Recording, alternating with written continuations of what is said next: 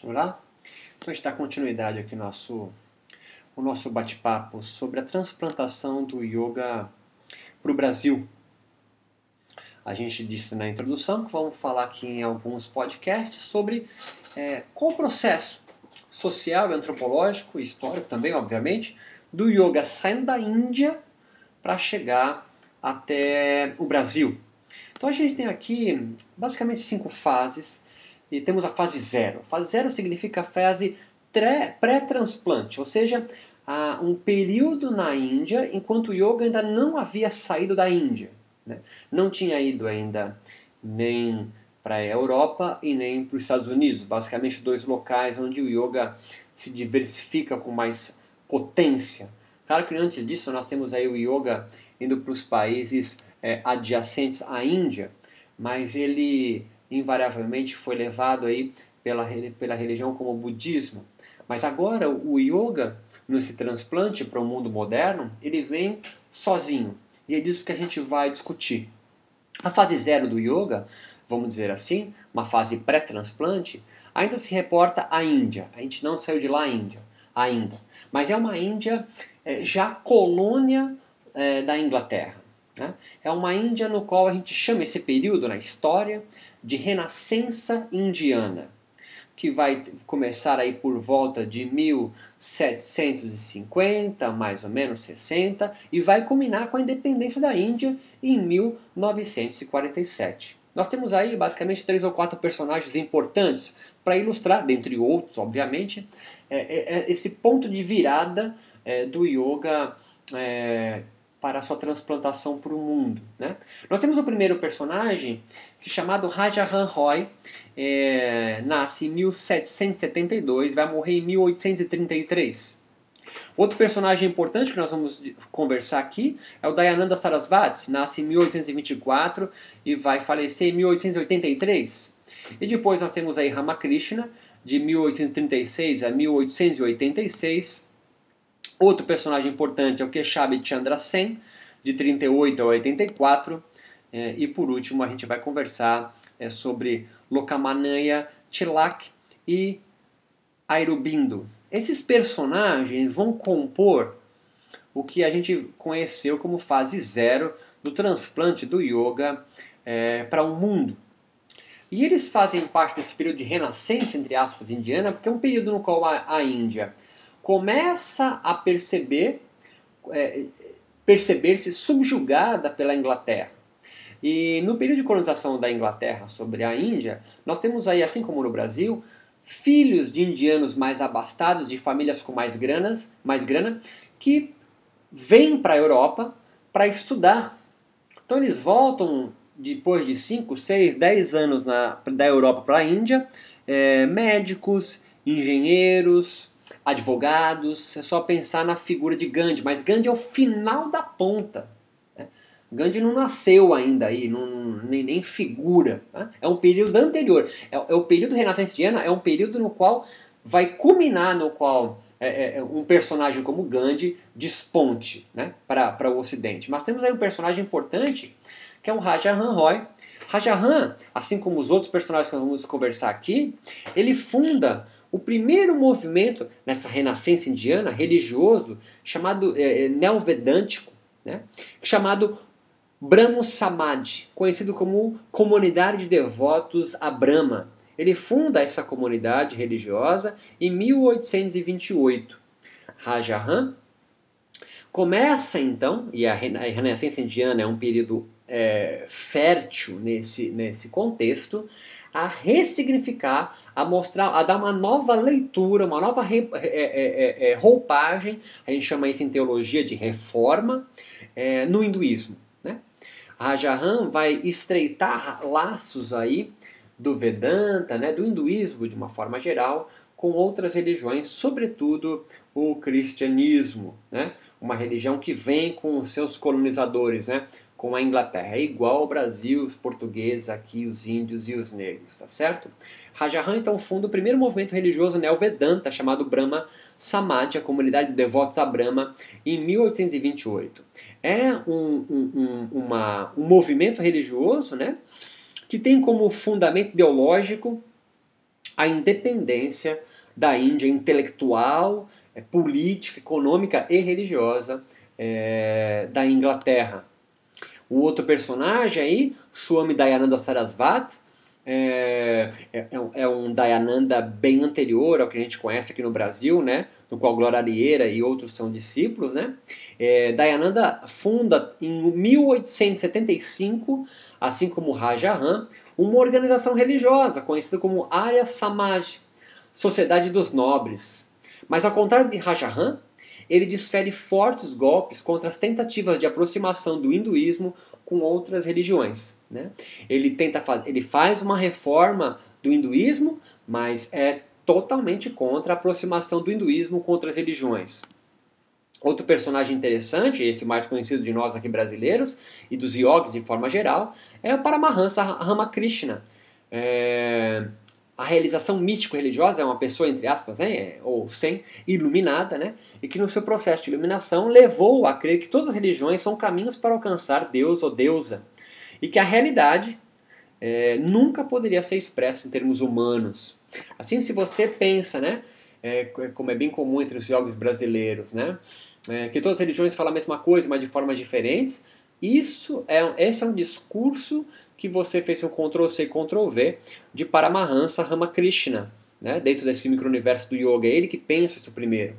E um, e, um, e um discípulo muito importante dele na história do social, política, do, do yoga no seu transplante, nós vamos falar isso um pouquinho mais para frente dele, é Swami Vivekananda, o primeiro yogi a, a vir para o ocidente, especificamente em Boston, para desferir para é, é, uma série de palestras, né?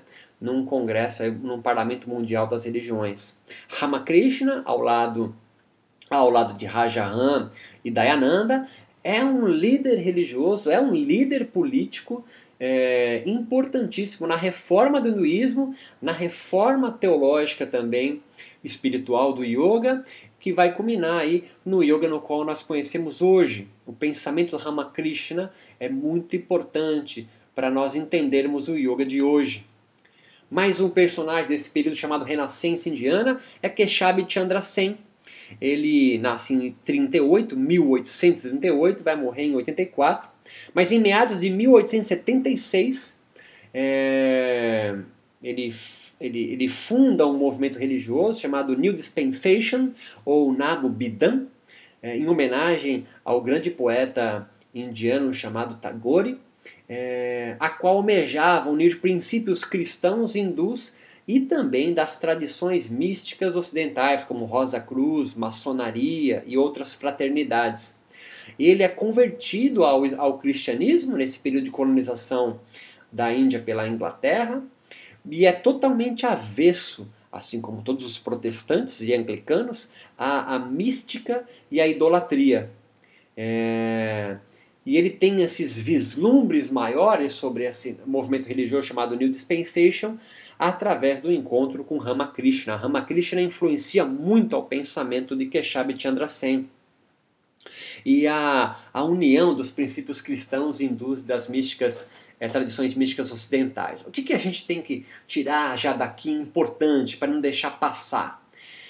que todo esse movimento no qual, por exemplo, no Brasil, nós temos um nome muito importante, que é o professor Hermógenes, na junção, na união é, de, do yoga com o cristianismo popular, por exemplo, ou com o espiritismo, ou agora com Daime na, na voz né, é, de Prembaba, antes Janderson, é algo muito antigo.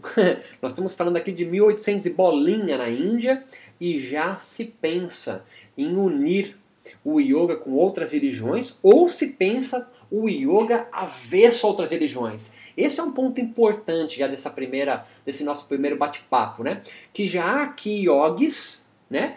Pensando numa reforma das doutrinas do yoga e já polarizado uma turma mais tradicionalista, que defende o hinduísmo, o Vedanta, na sua originalidade, ancestralidade, E uma outra versão que pensa na adaptação do hinduísmo para um novo período histórico, social e político que o yoga vem enfrentando. A gente conhece eles hoje como neovedânticos, ou neovedanta, ou neo-hinduísmo.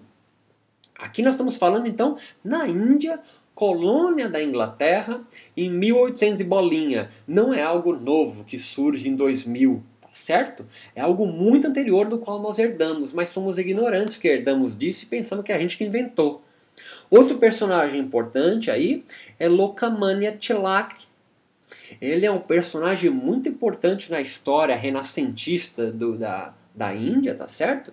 Ele funda, junto com amigos, uma, uma sociedade, né? um movimento espiritual religioso chamado Deccan Education Society.